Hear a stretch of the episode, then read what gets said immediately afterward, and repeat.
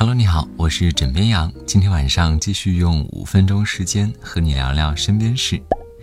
本周的工作日结束了，但是今天的第一条新闻呢，是跟工作有关系的。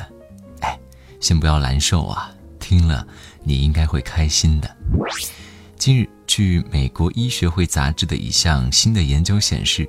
九千名参与者在六年之中，薪水上涨了百分之五十的人，患心血管疾病的可能性下降了近百分之十五，而那些薪水下降百分之五十的人，患病风险增加了百分之十七。研究人员表示，工资下降，人们可能没有钱去到健身房，感觉到更加焦虑，或者是选择吃更多的垃圾食品，这使得患心血管疾病的风险不断的上升。所以，想办法让老板听到这期节目吧，我只能帮你到这儿了。俗话说：“有朋自远方来，不亦乐乎。”如今有越来越多的国外友人都在学习说中国话。一位来自摩尔多瓦的女孩也在学习，不过她却感觉自己误入歧途。这是什么情况呢？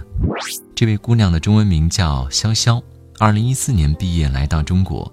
如今能说一口超溜的重庆话，他说自己喜欢中国美食，感到中国很安全。第一次到重庆就觉得自己上辈子是个重庆人。刚来中国的时候呢，他学的是重庆话，学会了之后，他还以为全中国说的都是重庆话，后来才知道原来只是方言。现在呢，也在努力说好普通话，而他的这段视频在网上也火了。有重庆的网友表示。这重庆话一点口音都没有，倒是普通话一股子火锅味儿。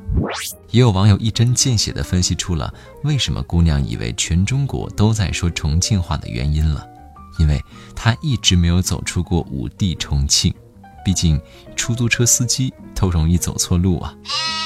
现如今呢，有越来越多的人开始养宠物，同时也有不少宠物主人把自家的爱宠啊，真的是宠上天了。给他们吃好的，玩好的，稍微看到宠物打个喷嚏，立马就送到宠物诊所打针去了。有的朋友甚至在宠物住的方面也颇有讲究。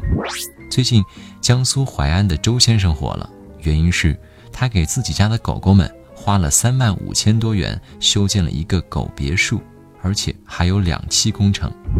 说起这个狗别墅啊，可真的是奢华到了极致，游泳池、跳水台。这些都是标配。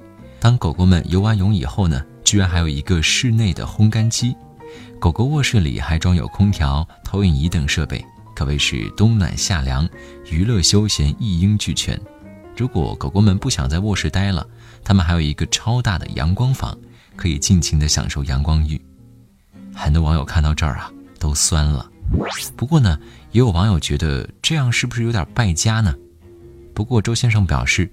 以前因为疏于照顾，导致一只狗狗死亡，所以想给其他狗狗最好的生活。